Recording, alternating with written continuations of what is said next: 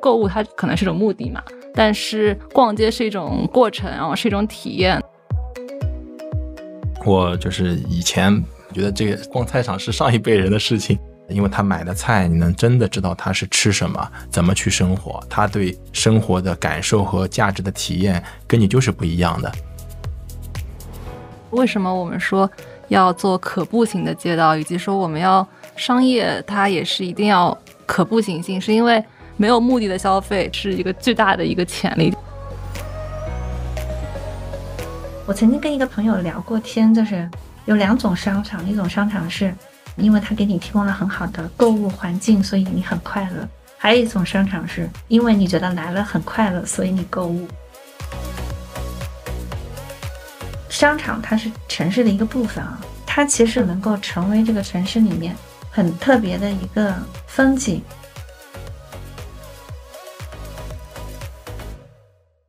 大家好，我是你们的老朋友阿杜，欢迎收听香港置地和 JustPod 联合制作的城市对谈播客。你现在收听的是掷地有声。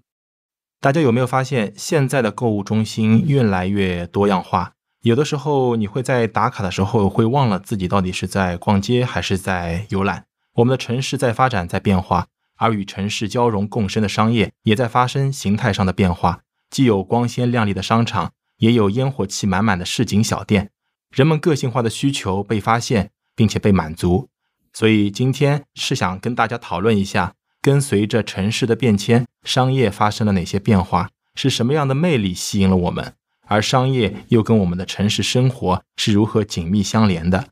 今天我们请到了两位嘉宾一起讨论这个话题，他们是上海 James Walk 发起人王璎珞，还有香港置地杭州资管负责人 Melody 大麦。大家好，我是璎珞，然后我本职其实是一名城市规划设计师，然后目前也是在从事一些关于碳中和社区相关的工作。非常喜欢这个探索城市的一些街道，然后一些没有人的社区，或者是一些城市更新的这些社区，然后也比较关注这个城市里面的一些故事和一些人。大家好，我是 Melody。可能是因为我们的行业是跟房子有关的，所以大家会叫我大麦了。希望有一个比较对 吉利的一个原因。嗯，对。那我自己是一直以来都是从事商业的，那我觉得商业呢是一个跟人的就是衣食住行都比较相关的行业，所以我也是很希望能够在这个行业里面去做一些比较温暖的事情。好的，我们今天聊的主题是商业啊，这里的商业呢，用老百姓的话来讲呢，其实就是我们逛街、购物、吃饭、看电影、遛娃、娱乐休闲等等的一些消费的地方。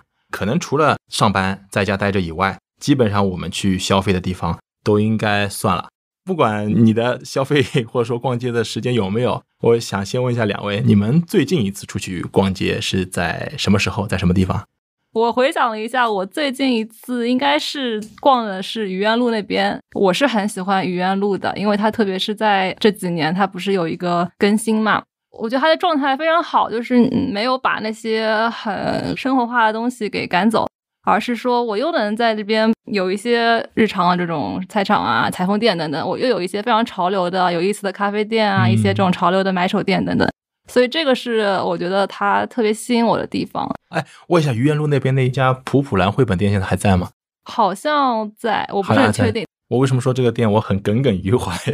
很多年前我还没小孩的时候，我看到它，然后看，哎呀，它里面有个活动，志愿者周日可以进去给小朋友讲故事。我特地去登记，我觉得我讲故事还行。结果他就不联系我了，所以我一直耿耿于怀。说到愚园路，我就会想起那件事情，特别有意思。那个 Melody 呢？我的工作其实就很多部分就是在商场里，但其实我即便是工作是经常需要逛街的，但是生活中还是很爱逛的一个人。然后我去到其他的城市，我去旅游的时候，我都会去挑这个城市里面就是我发现的有趣的小店，然后我都会去看一下。刚听两位讲啊，真的就是去逛、去体验。去吃饭，然后去看看，好像也现在不太有购物的行为。我觉得购物这个事情其实是逛街的一种理由，但是其实你逛街会有非常多种理由。嗯，但是我如果不是为了购物而逛街的话呢，那实际上就可能相对就轻松很多。其实我觉得商场应该是承担很多行为的一个载体吧，应该是这样子。嗯，购物它可能是种目的嘛，但是逛街是一种过程，然后是一种体验。我是觉得，因为如果你是购物的话，你有很多渠道可以买东西，然后可能它的效率会更高。但是这种逛街的体验是没有办法替代的，就是我在网上冲浪购物是没有办法替代这个我在线下逛街的这种无感吧。就是你不仅从眼睛啊，你从听觉、嗅觉等等，这个感觉是完全没有办法替代的。我家其实我是在那个四川北路附近嘛，然后四川北路它本来也是一条商业街，商业街，但它 非常的现在非常的落寞。对，标准的上海提到没落的商业街，第一条就是四川北路。对，但四川北路旁边它有些小路啊，田安路可能它虽然它的爱情的这个主题太过于那个，但是它本身是一条很好逛的小路。如果是去远的地方，像刚刚说愚园路嘛，然后还有就是乌鲁木齐中路那一块啊，就是安福路和武康路，我是觉得它有点太出圈了。就是你去那边会有一种，哎，我不打扮打扮，我都不敢去那里。哎，乌鲁木齐路那边，我记得，因为我之前一直去安福路去看话剧嘛，然后经过那边，我印象特别深的就是很多外国人在乌鲁木齐路上面买菜，就那一家家小店。可以买到，就他们国家的他自己的家乡的一些蔬菜，可能在中国不太会见到的。哎，那边什么蔬菜都会有，就那种感觉特别有意思。你说到一个大的超市去，你要特别买一个特别小的小菜，你买不到的。但是那些小店，他会专门为那些客人去留着那些东西在那边。但你说的这种外国人比较集聚，然后其实北京有一个菜场，就是那个三元里的那个菜场，那个是比较出圈的，就是。其实它是因为周边使馆比较多，然后比较多的外国人住在附近，然后呢，它这个菜场一直经营下来，就有很多人他可能在这里经营了很多年，国外的一些 local 的一些食物啊什么的，它都比较多。然后后来这个菜场它也会做非常多的文艺的事情，比如说它在里面卖书，或者是也会做一些公益的事情。其实这也是一种商业的行为啊，这是跟本身的这个菜场的经营的一个结合。嗯。那说到这个菜场，其实我就是以前不怎么逛，觉得这个逛菜场是上一辈人的事情。但后来逛了多了，特别是到别的城市会去逛菜市场，就觉得哎，特别有生活的气息，能够感受到当地人的，因为他买的菜，你能真的知道他是吃什么，怎么去生活，他对生活的感受和价值的体验跟你就是不一样的。我最近一次还有一个很大的反差体验，就是比较多的逛那个山姆嘛，山姆很大的。就是你可以看到特别特别多的东西，就那种视觉冲击特别爽。然后特别看那么大的牛排牛肉，但是山姆让我觉得非常纠结难受的一点，就每一样东西的分量都那么的大，我买不了那么多，我吃不了那么多。可能更希望的就是像那个电影《爱情神话》里边，下楼我去买个苹果，买个番茄那种。但是因为我知道那个英洛是那个 James Walker 的发起人，那你们介绍一下从这个角度怎么去看那些小店啊，或这个理念是什么？对，因为刚才就是提到，一个是那个 Sam 这种，它很大型的一个非常美式的这种，它其实不算是一个 retail，它是一个 wholesale 嘛。从城市角度，它既需要一个非常集聚的一个大型的，让你什么东西都能买到这样子的一个中心型的一个超市，也需要这种我们其实坐落在每个居民小区楼下小的这种杂货店啊，这种。虽然可能我们现在啊都习惯这种盒马啦、叮咚，但是我总觉得我在叮咚上买东西，它就是没有这种小菜场里面买东西新鲜。然后我也挑不到，我也摸不到，他万一给我送过来一个不是很新鲜，对对对，对我就觉得哎呀，这个虽然会退款，但是就没有那种快乐的感觉的。然后那我今天我还得吃呀，对吧？所以就是这些小店，我觉得它是不会根据我们这种网购的这种发展而消失的这种小店。Mandy 对这些就是平时的那些特别小的小店，你平时在杭州嘛，有没有一些推荐，或你有些什么样的可以让大家种草的地方吗？其实小店如何能够让人种草，其实是两点呢。第一点就是它可能有非常好的这种体验，包括它的产品，嗯，或者是它的环境，你会觉得很棒。还有一个呢，就是他可能有有趣的老板娘，或者是哎，这个点很好。对，这个也是很容易让人难以忘怀的，所以这种是比较多的。嗯，像杭州其实有蛮多的好的烘焙的店，它其实后来有开始慢慢的走向了一些购物中心，都是有的。就是原来是街边的店，然后街边的店，然后后来就开始走向了一些商业，这个其实是非常多的。比如说像陆松啊、Cycle Cycle 啊，这都是从街边的小店开始变成了一个非常好的品牌。嗯。嗯，但是它通常的原因是因为它有它自己比较有特色的一个产品，还有比较友好的装修，它可能在一个非常适合它的这样的一个气质的一个地方，然后它开始就是被很多人知道，然后就开始变成网红的小店，这种还是很多的。然后像很多餐饮店呢，就是会，特别是酒吧，就会有很好的老板娘，然后他就开始 集聚很多人。老板娘很重要。其实这个是很有趣的一件事情，因为前者他是给你提供一些好的产品，然后就比较容易被传播出来。对。后者呢，他是给你集聚了一个社群，有一个社交的感觉，然后你人就愿意停留在这里，他就开始在他的这个圈子里面开始慢慢的变火嘛。还有一种可能就是他有一个宠物的员工，比如说。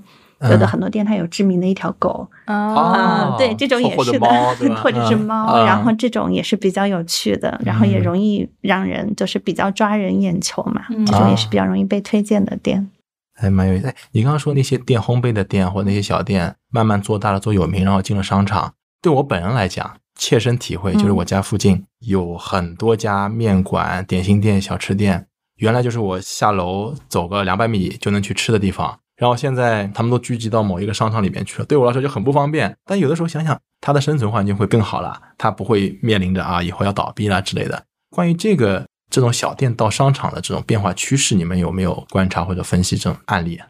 其实是这样子的，就是从品牌的角度上来想，它是一个发展的过程。品牌如果希望能够做大，其实就是一个规模的一个变化。嗯，那你规模的变化，你就必须从一家店变成几家店，然后变成十几家店。其实它是一个就是逐步的标准化的过程，但这个过程其实往往还是比较不容易的，因为它需要有很好的品控啊，然后有很好的选址的能力啊，然后包括融资的能力等等各种方面。但实际上在这个过程之中呢，这个就像你。可能很喜欢一个小众的歌手，然后有一天他突然出圈了，对对对对对对，就保护保护自己的宝藏歌手，是的，对对对，所以你的心态是很复杂的，你又很希望这个能够做得很好，但是你又会觉得自己私藏的一个东西被别人所知道了，我觉得是很微妙的情绪吧。我突然跟饭圈共情了，哎，很像啊，对我想的是吃的东西。我们之前那个 Jane's Walk 有一个很有意思的一次活动啊，是那个上海的一个服装品牌叫素然，然后叫 Suk Suk，就你逛安福路的话，你肯定知道他们那边。他们那次找我们做这个 Jane's Walk 这个城市漫步的活动，是希望我们嗯去设计一条路线，然后能够走到就是他们那些店所在的一个街区和社区，也就是那个吴中路啊、五原路那一块。然后呢，他们。就不想要坐在啊商场里面的这些呃 walk，为啥？就是他们有一种就是我规模大到一定程度，我进了商场，然后我又想要去呃 maintain 我街边的这些店铺，所以有一个这样子的一个回归吧，我感觉。然后比较有意思的是，它不同的类型的这个条线吧，它的品牌都是不一样的。就是我们知道的，可能 Suk Suk 是它的一个大的一个牌，但其实有很多像那个做运动的一个品牌叫 Ankle Roll。然后有一个是叫 Clee Clee，是做这种棉麻质的这种纯天然的。哦，那么细分。对，所以他不希望他有一个大品牌让大家就是非常大众化，他反而是希望自己有一些小品牌，然后去维持可能他那个目标社群的那些人。哦，他很有意思，就他的这个服装的品牌，他要做一个多元化的这种生态出来。然后你会发现，哎。我之前都不知道那些店都是他们旗下的，然后我走了那一个社区以后才知道，哇，你们开了这么多店在这个社区里，那蛮有意思。嗯，哎，那你刚才说的那个 James Walk 的这些活动嘛，能不能再展开讲讲你们到底平时做些什么事情？对，刚刚也聊了很多，但是其实那个 James Walk 是纪念那个简雅各布斯。他是一个美国的一个算是一个城市学家，然后他对于规划的人比较有意义的是，他其实是批判了科布西啊，对，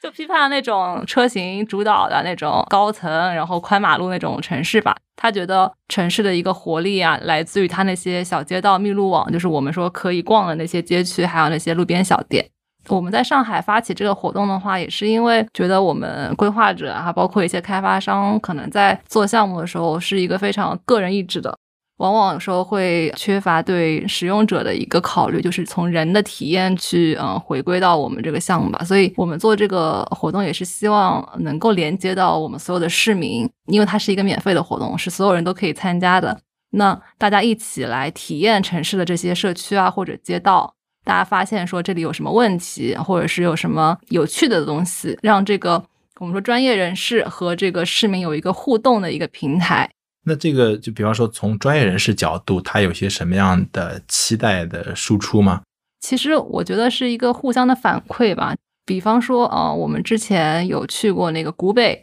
就是黄金城道那块，那个是上海非常有名的一个高尚社区了啊。它其实是一个我们说好像我们觉得非常理想的社区啊，又有一个步行的商业街。但是我们发现啊，它其实缺失很多这种接地气的生活化的一些设施。嗯，比如说，比如说菜场 啊，没有菜场那边。它是一个这种有点像日韩的这种超市吧？对，它就是不是那种我们想象的那种菜。对对对，住在那边的有钱人他也不自己买菜，没有这个需求。但这些居民他们自己会觉得自己缺少一个菜场吗？看人，就是有一些居民他可能不 care，因为他都是可能都是保姆来买，但是有一些还是老人吧，老人会有这个需求。其实这个就回到刚刚讲的一个话题，就是这个小店它到底是怎么出来的，然后这个小店和一些大的商场到底是一个什么样的关系的一个问题。我觉得其实，嗯，街边的小店它是一个自发形成的，嗯，就是说它是因为有了这个部分的消费的一个需求，所以它开始就有店主在这里开小店。所以其实就是存在即合理，那它不存在呢，可能也确实没有那么足的需求。我记得我小的时候呢，在上海南市区嘛，然后都是人口很密集的地方，然后都是一些小店去买什么的。然后我记得好像是在我小学两年级的时候，我的小学对面出现了一家华联超市，哇，那么大一家超市，然后超市原来是这样的，开放式的货架，进去东西随便拿，拿完之后到门口去统一结账。当时周围没有那么大的店。带来的冲击是什么呢？小朋友虽然说买不起那么多东西，但是就觉得哇，这里原来有那么多东西可以买。然后当时印象特别深刻的，那时候的收银员很厉害，所有的货物他都是手动敲代码敲进去的，对，怎么能背得出来呢？都 对，那时候看看一些美国电影，好像都是扫码的时候，我说我们的这个收银员好厉害，一个一个去打进去的。那是我印象最最深刻的时候，开有一个很大的这种超市。你们第一次有印象吗？我觉得也是。小学、中学的时候吧，那个时候就是会是百货公司啊，就是那个时候是以百货公司的形态出现。哦。然后那个时候，像我们所在的家乡的那种城市，一般都会有一个，你知道十字街或者大十字是整个整个城市最核心的一个区域。对，这个区域里面可能有一个国营的百货公司，然后还有很多其他的小店，它集聚在一起，就这是这个城市，就是我们所谓的市，从一个市集可能就演变到这样的一个形态了。对对对。很多吃的衣服啊，什么都是在。那个百货公司里边是的，因为你可能只有在那个地方可以买。当你需要买衣服或者是需要买这些东西的时候，你可能就会到那个地方去买东西。嗯，它是会这样的一个感觉。对，可能没有这样一个时代的对比，可能没有这个感觉，就会发现我们现在不会去专门想买一个什么东西到某一个地方去，好像到这个百货中心或者一个购物中心、大的商场，你基本上生活的东西。除非你特别需要的网上买，其他基本上它在里面都会去有，你只要找一找，好像是这种感觉吧。其实它是一个演变的过程，就是百货是曾经有一段阶段非常集中的，就可能以前就像你说的，超市其实只是一个业态，就是一个店而已嘛。但是其实最开始它有一段时间是百货，比如说像杭州，杭州就是可能当时捷百、杭州大厦，或者是像银泰，他们最开始都是百货的形态。就那个时候为什么是百货？现在为什么我们经常讲购物中心呢？这个东西就是一个变化，就是从我们最开始的需求，从我要买服装、鞋帽、食品这些东西开始转变了。我可能还想吃喝玩乐，就是我有更多的钱了，嗯，然后我就希望能够吃，能够玩儿，所以开始就是有一个百货到购物中心的一个转变，所以这是一个变化。然后再开始，可能大家觉得吃喝玩乐都不能满足我了，嗯，我还有一些更高层次的需求。所以开始就是可能购物中心的空间就发生了很多的转变，可能慢慢的就不是一个购物中心的形态了，它是一个，我觉得是因为经济的变化，因为消费能力的变化这个原因所导致的，还有可能就是城市的一个急剧的一个变化，然后慢慢的开始有了不同形态的商业。其实所有的都在我看来都是商业，只是不同的阶段和不同的形态而已。好通透啊！哎，这么一讲你。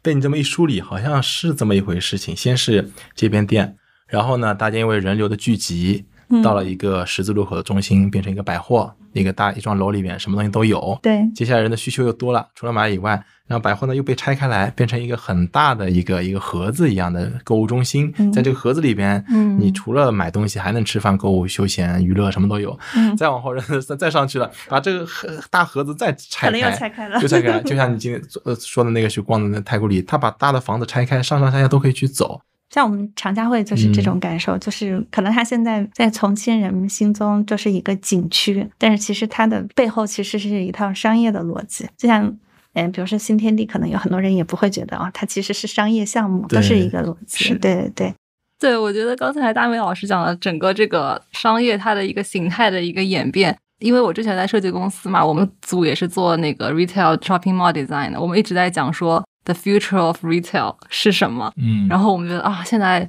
做商业好卷啊，就是所有能想到的这种未来的一些趋势和概念，感觉都已经被人说出来了。就像刚刚说到，我们是从一个盒子的商业到一个我们说可能是混合型的，就是又有街区，又有盒子，我又有户外，又有户内这样子。到我们现在说，可能和数字的一些技术结合去做一些元宇宙啊，然后数字展览啊，它有不同的一个特征，让大家所有人都可以来到这个目的地，它成为了一个就是我们平时社交的一个第三空间吧。那这样的话，其实说这一个空间不单单是有单一的目的，有不同的人来，是是这个感觉对吧？我之前还看另外一本书，叫那个一个复杂科学家韦斯特他写的《规模》一本书。他是用数学、物理一些科学去论证规模，至于不同的事物，它有不同的影响力。他的观点是说，城市你越来越大，它的聚集效应会越来越多，效率会提高。比方说，同样一个地区，白天上班族去解决午饭，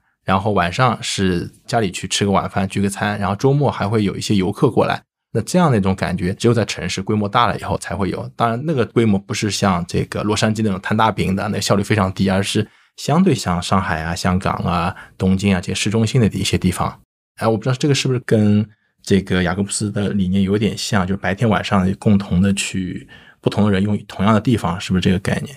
对这个讲到刚才非常好的概念，就是说摊大饼嘛。然后我们现在都说不要做摊大饼，所以就会说到，就是我要如何去做一个高密度的，然后是一个二十四小时都有人的一个这样的一个城市。因为其实我们之前发现，我市区内都是办公写字楼，导致的结果就是我晚上就没人了。我商业可能也是晚上七点钟以后就没人了，虽然可能现在加班的人比较多。但他们也不会逛街，对对对对，所以就是我们需要一个这种我们说混合高密度的一个社区，也是因为我这边有人住，有人工作，所以我晚上也会有人，然后白天也会有人。那不同需求的人会需要不同的商业嘛，所以这里的商业也会非常的多元。这样的话，其实会让你这个街区也会更加有人气。就除了说单一的功能以外，它有很多综合的功能，对吧？其实这个我还可以补充一点，就是为什么我们说现在说要做可步行的街道，是因为其实你刚刚提到的那种美国摊大饼是说我是一个郊区的一个大盒子 shopping 嘛，大家都开车去，嗯，这种是非常目的性的，就是说它只能吸引这种我有刚需的人去买。但是如果你是在一个城市的一个非常就是很多人会经过的这么一个街区，其实你会有很多人，他其实是没有目的的消费，这些消费是一个巨大的一个潜力，就是对于你的商场来说，你又可以吸引到刚需，又因为你是一个你有很好的橱窗，或者是你有很有意思的这些街道的界面，大家就被吸引到说，哎，我想来逛逛，他们就买了杯咖啡，或者就直接坐下来吃东西。其实这些客群是一个非常巨大的潜力。哎，这我又想到我们小时候没有手机，然后出门你要去碰头的话，在哪里碰头？说淮海路太平洋门口，不见不散。然后就会发现周末那边全是人，那天然的我在这里碰头，那肯定先去吃点东西，喝点东西。那这样的人流，我觉得就是让人觉得我没把它当商场，我就把它当成一个我的生活的一个节点，标志物，标志物一个节点，对吧？嗯啊，包括像前面英龙说那个看那个橱窗，呃，英英文有个词 window shopping，就是你必须得有 window 才能够去 shopping。是这个是不是也是因为说人们有这样一个需求，无目的的去闲逛？所以呢，有了这些大型的商业，它之于那些小店的更高一层的意义，就在于我可以到了这个地方，我无目的的去随便去逛。所以呢，有了这样一些大型的一些商业在那边。我觉得你说的这个点呢，就是商业它的概念，它其实是一个商业的大空间，套着非常多的品牌的小空间。所以呢，它为什么能够有一个更强的吸引力的的原因呢？是因为首先第一，它可能把一些有共同吸引力的品牌组合到了一起，那么他们的一些吸引力可以加成。哦，还有一个呢，就是他自己本身的大空间，嗯，他能够营造自己的一些魅力，嗯，就是他有自己的公共空间，嗯，那公共空间里面，它可以做一些有趣的活动，包括做一些有特色的场景，比如说我们重庆的光环，嗯，它可以在众多的品牌之余，它可以做一个室内的森林等等这样的一些场景，去焕发这样的一个吸引力，所以就能够带来你说的这种更强的一个集聚能力，能够吸引更多的人过来。那可能这个辐射的能力就不只是一个单一的品牌，或者是仅仅是品牌带来的一个吸引力。它同时可以带来一些跨区的辐射，可能就是你说的，我不是因为为了去买东西，或者是为了去吃什么东西，我去，可能是因为它经营的其他的一些内容、它的环境、它的活动等等这样带来。我有了孩子之后呢，有两个女儿嘛，所以经常陪他们去玩，呃，就发现有一个好的商场，让我可以不叫放松吧，至少可以打发，或者说对得起孩子陪孩子去的一个周末。这是我一个非常刚需的、非常大的一个需求。因为有没有其他类似这种对商业的额外的需求呢？就是我觉得特别好玩，就是刚刚说到遛娃这个事儿嘛。然后其实我们之前做一些项目的这种客群分析的话，也会发现啊，定位还是非常重要的。就是家庭，它是一种非常大类的一个目标客群。我们说 Gen Z 现在特别流行 Gen Z 嘛，就是那个 Z 时代的那个年轻人。他们会是另外一种客情，然后这两个客情在同一空间基本上是冲突的一个。哎，这个对啊，好像是的。我举个例子，上海的那个，就前两年刚刚做的那个 TX 淮海，那个就是一个。给 C 时代那种，对，我觉得你，我不知道那个阿杜老师去过，去的去了之后，我发现我来带孩子来干嘛呢？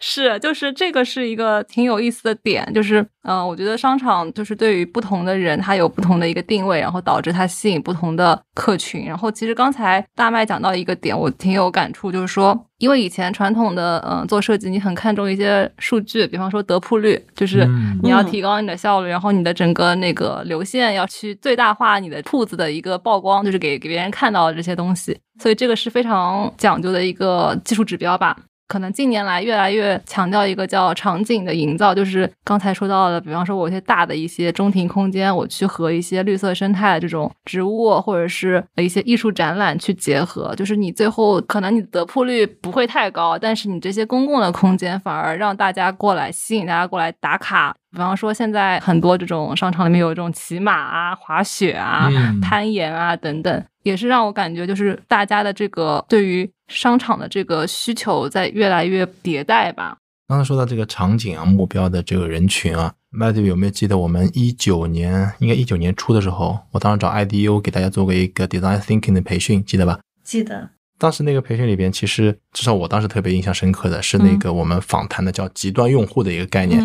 就是你根本想不到，它不是我们想象当中的那些目标客群，它经常生活在我用的是生活，生活在我们的商场里边。我记得有一个是专门给桌游密室组织活动的一个召集人，一位女士，她就是在我们商场里边。然后呢，她有好几个手机，每个手机里面有几百个群，她就拉人家这个不同人，我要去玩桌游，我要去玩密室，凑不到人怎么，她就帮人组局。她的工作空间就是那在微信群里边。但是他也有需要有物理空间的跟人的交流，他平时没有人说话，都是在微信群里边。嗯，他要感受人怎么样，他就到商场里面去。嗯，他就是在我们那个商场 LCM 的商场，他在里面就可以感受到啊，有人在他身边，他就不孤独了。对我当时访到的一个比较有趣的一个男生，嗯，他特别的宅，他其实是一个运动品牌的粉丝啊，就他痴迷于很多的运动的鞋和衣服的款。但是他都是从网上去获取信息的，嗯，他几乎就是不去到商场，嗯。但是呢，就是他其实那天经过 LCM 的时候，就是他不是上去嘛，我们在里面做访谈，他居然跟我讲说，他觉得哎，我们里面有一个装置，它有洞，然后他觉得很有趣，然后他还拍了。所以，我我就觉得，其实就是一个平时从来不去商场的人，他其实会对周边的环境其实也是非常敏感的。然后，我当时还有问他，我就说：“你觉得很有趣，你下次还会来看吗？”嗯。然后他当时就说：“他说他等会还要再去观察一下。”有意思。对对对，就是我觉得他其实可能平时不去商场，但是其实商场的这些体验，他还是是吸引他的，还是需要的。嗯。只是说他可能平时不曾涉足这个地方而已。我们。并没有为那些人去设计商场去消费的场景，但是却满足了他们那些需求。一个小的会动的装置，触发了一个宅男的心理。当你提供了一些就是你看不到的服务，但是让这些人变得非常的便捷，他觉得他来到这个商场非常舒适的时候呢，实际上这种很软性的东西，我觉得也是这个商场比较发光的一些点。但是我觉得恰恰就是这些事情，嗯，是自发的一些小店做不到的。因为它需要一个背后比较有序的一个组织，甚至前期的很多的研究，然后它给了你一些非常，我觉得是看不到的关怀吧，能让你在整个的购物的过程中感觉到很舒适。我觉得这个是比较有趣的事情啊，也是能够对这个城市或者社会有帮助得到的一个事情嘛。对。然后，其实现在我觉得线上比较流行的这个网红经济，其实它是很多的自媒体的工作人员，可能你不知道他是自媒体工作人员啊，他是自媒体的工作人员，他去到了线下去做了一个体验，嗯，然后他把这个体验经过了一些包装，然后在线上就是放给你听或者放给你看。然后你看完了以后，你可能就也线下去消费了。嗯，那这个过程其实就是一个闭环，所以我觉得这个可能是一个更有趣的地方，就是线上其实这些东西它需要线下给它更多的灵感，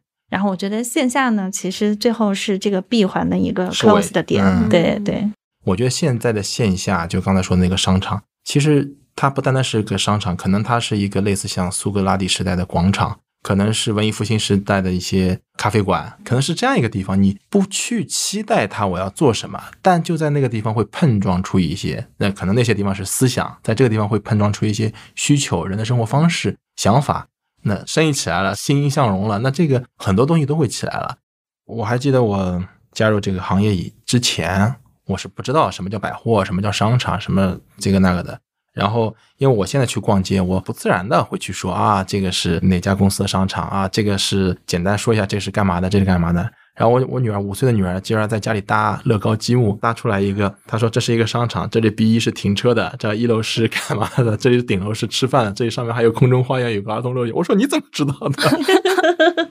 可能我我相信她不是我都是听我说的，可能她自己去有了这个意识之后，她去观察出来的。嗯，那。他有他的想法，他说啊，这里要放个什么东西，小朋友就会喜欢啊。我很认真的听他去讲，可能他的角度会不一样。我不知道从你们的这个专业角度去讲，什么样的一个商业是好的，什么样的商业是更有价值的？是说他人越多越好，还是说店铺开的越多越好？在这些方面，你们有什么样的一些维度或者评价的这个角度吗？嗯，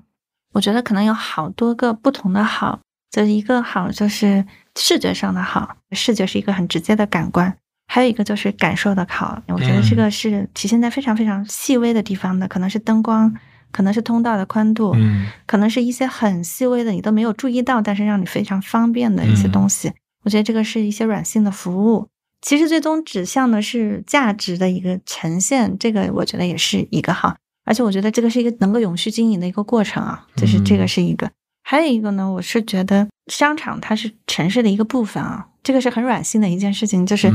它其实如果能够成为这个城市里面很特别的一个风景，它可以让你知道一些你不曾知道的城市的历史，嗯，或者是说能够体现这些城市的一些风土人情。我觉得这个呢也是另外一种好。我曾经跟一个朋友聊过天，就是有两种商场，一种商场是因为它给你提供了很好的购物环境，所以你很快乐；还有一种商场是。因为你觉得来了很快乐，所以你购物啊。对，所以这个是我觉得商场可能这个好，真的是有非常多的维度的，只是大家在不同的层面在精进。我就在想，就是我们从消费者或者说游客的角度，大家有没有这种感觉？你到一个地方去，你总想体验它的什么？它的那种最 local 的、最 local 的东西、最地道的文化，或者说原汁原味那些东西，对吧？但是这会有一个矛盾。我印象特别深刻的是，在一一年的时候，我去青海湖，青海湖边上呢有一个地方，呃，那个地方叫黑马河，好像那边有个老板老朱，老朱呢那天晚上过来请我们喝酒，喝杯酒，然后开始聊天。他后来说：“哎，你们这些大城市过来的人，是不是很喜欢我们这里的地方？是不是觉得这个打开窗看到这个湖景特别漂亮，那视野特别开阔？”我们说是啊，对，你们都喜欢这样。但你知道吗？我们最喜欢到城市里面去，我们最喜欢看到那些高楼，最好住在楼房里面，有马桶。因为他可能跟很多游客都这样聊过，当时我觉得很触动，但是我第一次有这个概念。我我们在感叹人家啊，你住的环境多好，风景多好。他说他们不在乎这个，他们是希望能够住到楼房里面去。他希望他的女儿去考公务员或者做老师到城市里面去。哎，这是完全不同的。有人说是围城，但我是觉得可能是我们没有办法体会到当地人他那种感觉。其实是应该把两个东西 combine 到一起的。嗯，就是说。你既有那种非常自然清新的环境，或者是有那种非常，比如说水乡的这种气息，可能你也真的能看到农户牵着牛从桥上走过，就是这种画面。嗯，对你有这样，但是你其实也希望你整个行程和生活，比如他咖啡是好喝的。嗯，对啊，然后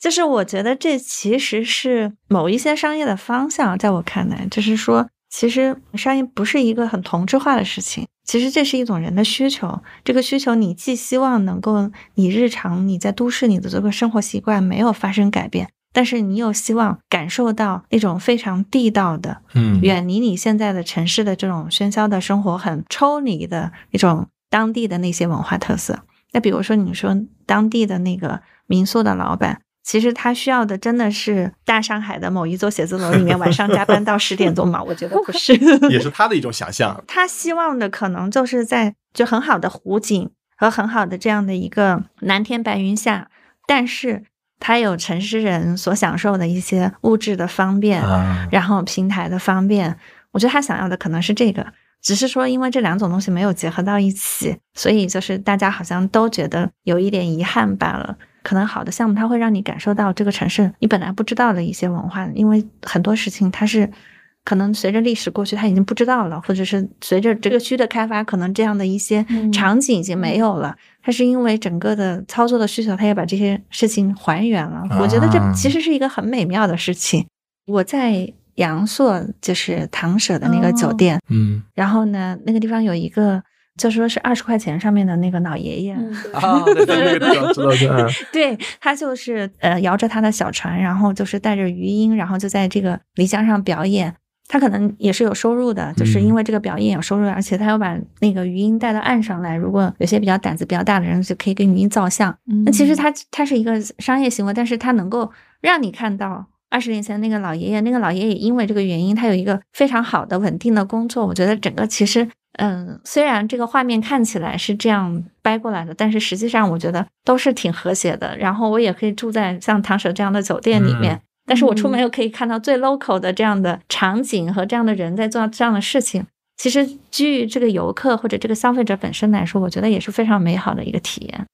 嗯，其实我刚才说的那种对立，其实它应该是一种可以互相都被满足的一种需求。是的。而且有些地方它仅仅就是景色好，但是你会觉得非常的不方便，所以我觉得一定是非常有序的组织这些事情，但是又让它呈现出非常原生态和它该有的很美妙的样子，就是有那种百分之九十的方便和百分之九十的情怀结在一起的时候，可能是比较完美的。嗯，也是让城市会变得更加好一些。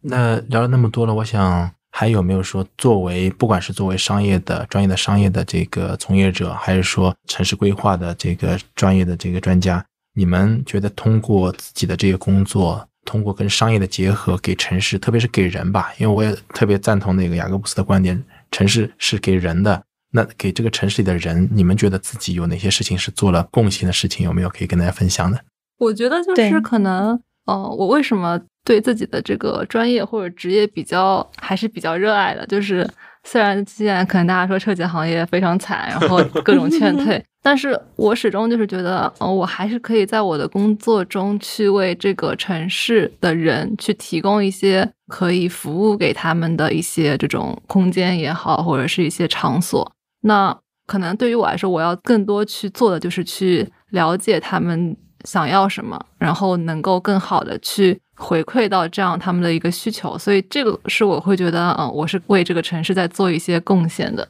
嗯